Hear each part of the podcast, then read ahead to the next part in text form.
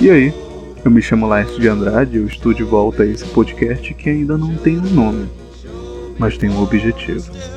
No programa anterior, que eu batizei de piloto, visto que se tratava de uma experimentação do formato podcast, eu falei sobre projetos engavetados, empatia e Covid-19.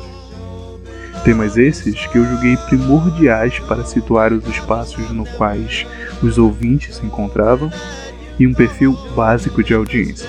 Contudo, hoje eu adentro a uma esfera um tanto mais complexa de experimentação. O estadunidense Henry Charles Bukowski Jr. foi um poeta, contista e romancista que, em minha conturbada semana, me proporcionou refletir a respeito de uma de suas máximas, referentes ao tempo e ao sentimento. Dizia ele: Somos finos como papel. Existimos por acaso entre as porcentagens, temporariamente. E esta é a melhor e pior parte, o fator temporal. E não há nada que se possa fazer sobre isso. Você pode sentar no topo de uma montanha e meditar por décadas, e nada vai mudar. Você pode mudar a si mesmo para ser aceitável mas talvez isso também esteja errado. Talvez pensemos demais, sinta mais, pense menos. Apesar de palavras acalentadoras e bonitas, eu me peguei pensando na dicotomia entre pensar e sentir. E mesmo como diz Mano Brown em seu disco solo, Mano Brown e banda Bugnipe, várias horas no ar Estou a 72. E burlando as minhas madrugadas em claro, ainda assim busquei um tempo para refletir, chegando à conclusão por fim de que uma coisa não descarta a outra. Nesse caso, a própria significação de sentir é oriunda de uma percepção construída e pensada como pragmática, ou seja, pensar o texto no contexto do seu uso de comunicação. Como um romântico declarado, Bukowski expressava seus pensamentos por meio de poemas e prosas, ou seja, uma conversa. E mesmo que pareça se banhar de verdade em suas afirmações, nada mais são que reflexos ou reflexões sobre o mundo à sua volta, que por meio de sua subjetividade, que é algo internalizado, ou seja, o que encontra-se no seu interior, posteriormente é exteriorizado por meio de sua escrita. Lembra do Lane, aquele personagem dos Simpsons, aquele amigo do Homer que sempre está no bar deprimido, querendo tomar uma cachaça? Então, eu particularmente adoro esse personagem. Se vocês atentarem nos capítulos, ele geralmente costuma se abrir com seus amigos quando está bêbado.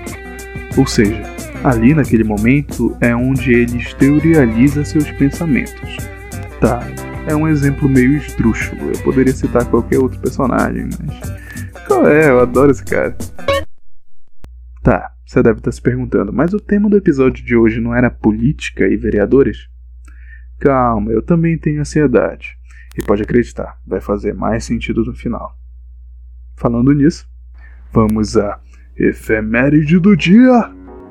No dia 15 de novembro de 1889, apenas um ano depois da abolição da escravatura, ocorreu a Revolução Republicana a chamada Proclamação da República. Em 15 de novembro de 1975, nascia Sertão, o ex-pugilista campeão do ano de 2001. Em 1971, a Intel lança o primeiro microprocessador comercial de chip único do mundo, o 4004. Engraçado na Intel. Nos últimos anos você tem lançado gerações e gerações de processadores subsequentemente. Quando é que você vai parar de fazer esta. As eleições municipais acontecerão em todo o Brasil hoje, domingo, 15 de novembro. E este é o momento que nós exteriorizamos tudo que está guardado em nosso interior por meio das urnas. E é aqui que as coisas começam a fazer mais sentido. Os vereadores são como objetos ou meios que nos propiciam ser ouvidos. E por mais que muitas pessoas sintam que só o fator de votar não muda nada, tente refletir por um outro lado. Vamos a uma experimentação. Imagine que eu te darei um prêmio de 100 mil reais. Mas as condições para receber essa bonificação são bem simples. Me dizer apenas duas coisas que te desagradaram em quatro anos. Escolher alguém que não seja você, que possa expressar tudo o que te desagradou durante esse longo período. Então você, feliz da vida, já confiante da vitória, faz planos de como gastar essa grana. Então, escolhe um representante, diz a ele ou ela tudo o que te desagradou durante esse período e, por fim, diz que ele ou ela pode se direcionar a mim e dizer tudo o que tu relatasse. Em um ato um tanto quanto estranho, seu representante abre a boca e diz: A vida dela foi maravilhosa e não tiveram eventos que a deixaram triste durante esses longos quatro anos. Então, eu pego a minha malinha com dinheiro e vou embora. Você, com sangue nos olhos, pensa: Por que diabos eu fui escolher esse filho da. Por essas e outras razões, eu decidi deixar o caminho para a tua bonificação muito mais fácil. Não existirá um prêmio de 100 mil reais. Contudo, o prêmio é te fazer ter uma qualidade de vida que não te faça sonhar tanto com prêmios imaginários. O papel do vereador e da vereadora classifica-se basicamente em legislar, fiscalizar, sugerir e principalmente representar quem os elegeu. Disso todo mundo sabe, mas como isso se aplica na prática? Segundo o site Pulitzer, o vereador é um agente público, eleito para sua função pelo voto direto e secreto da população. Ele trabalha no poder legislativo da esfera municipal da Federação Brasileira. O Brasil é uma federação composta por três esferas de poder: a União, Estados e municípios.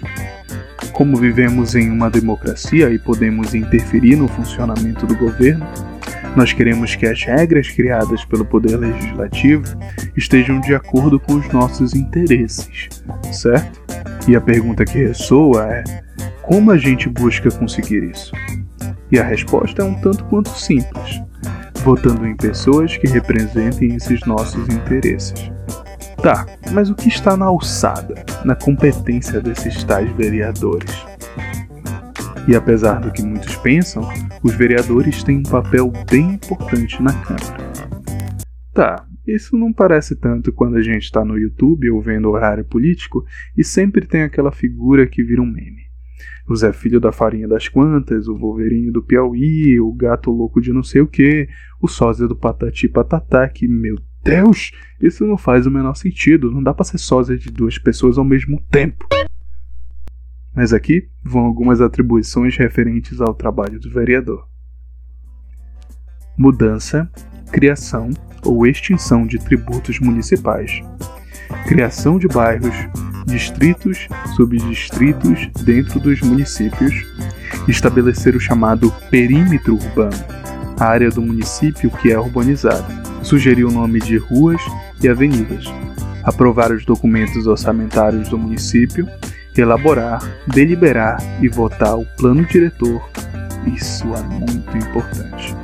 O plano diretor municipal, que trata-se de um documento base de orientação de políticas de desenvolvimento dos municípios brasileiros. É o plano diretor que vai definir se a tua rua um dia vai parar de alagar.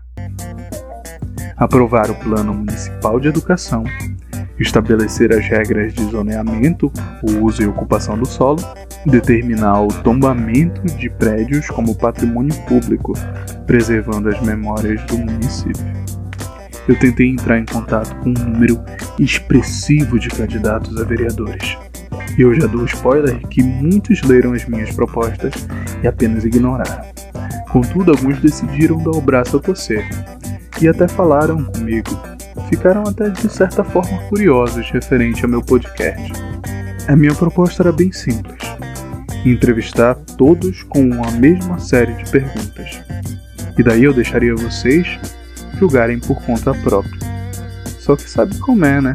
Quando a água bate na duna.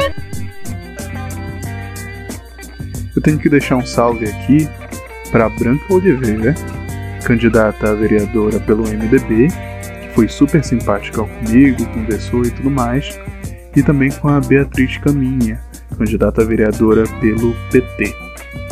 Eu realmente não pude postar a entrevista de vocês porque eu não atingi um número específico de vereadores que eu queria, e daí pareceria muito que eu estava puxando o saco para vocês dois. E não é algo que eu queria com o meu podcast, não é a minha intenção. Então, deixa um salve aqui para as duas. Eu tentei ser o mais sucinto possível e espero que os senhores, senhoras e outros possam, hoje, dia 15, votar com consciência. Ainda um tempo para refletir e, por fim, entender que pensar e sentir não são coisas tão opositoras. Como eu já havia dito, essa semana, bem como a passada, foram um tanto quanto conturbadas para mim. Eu me encontro cheio de demandas, e assim como meus outros projetos, como os curtas, os contos que eu escrevo, a faculdade e até minha vida pessoal, não me rendem grana alguma. Eu faço tudo por vontade de me sentir bem comigo mesmo e uma forma de ser altruísta, a parar de apontar dedos para aquele e para aquele e tirar os meus projetos do papel e os colocar em concretude. Eu vou ficar muito, muito grato se tu puderes compartilhar esse episódio. Não leve as minhas palavras como verdades, mas me perceba como apenas mais um meio, um instrumento, para que tu mesmo crie tuas próprias experiências. Muito obrigado. Até a próxima.